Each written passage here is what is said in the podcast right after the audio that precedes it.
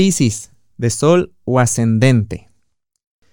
Venus es el planeta del amor, de las relaciones, eh, del valor, del deseo, del valor también.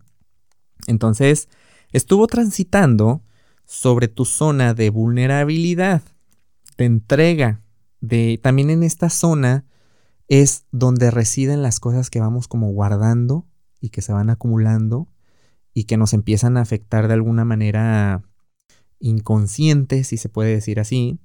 Entonces Venus ahí iluminó para que tú te dieras cuenta de cuáles cosas estaban pendientes a trabajar que no, me que no te permitían tener una apertura emocional o tomar las riendas de, eh, de, por fin decir, ¿sabes qué? Yo me hago responsable de mis emociones, yo me hago responsable de mis asuntos, de aquello que siento, de aquello que, que también de las cosas que no dices, de las cosas que, que, que evades. Venus ahí, pues hizo así como una iluminación y, endulzó esta parte para que lo, pudieras ver de una manera más sutil y lo pudieras entender.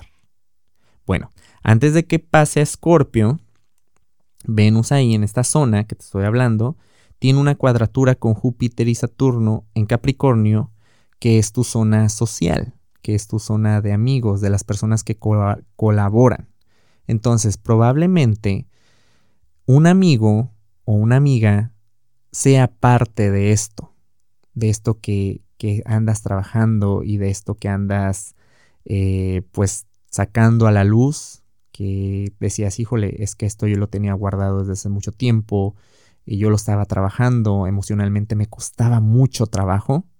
Entonces, si tienes a alguien que confiar, si tienes un mejor amigo, una mejor amiga eh, que te pueda ayudar en esto, aquí es donde viene la parte de colaboración. Vaya, entonces, si tienes alguien en que apoyarte, adelante, te lo recomiendo bastantito porque Venus en Libra está haciendo ahí lo último para que esta parte de, de la intimidad y de entregarte a tus relaciones se vea más sana y se vea aliviada.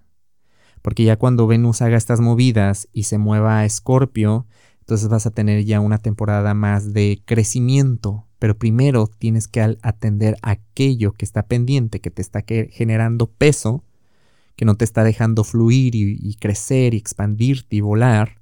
Entonces, primero lo primero, porque vienen momentos eh, y tiempos y muy buenas semanas que Venus va a estar ahí en esta zona, que te van a ayudar mucho con tu crecimiento.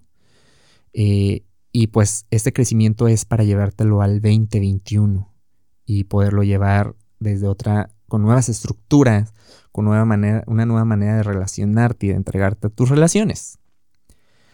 Si quieres saber más de la energía disponible, te invito a que escuches el episodio de la semana del 16 al 22 de noviembre y que nos sigas en redes sociales. Búscanos como Caja Astral Podcast.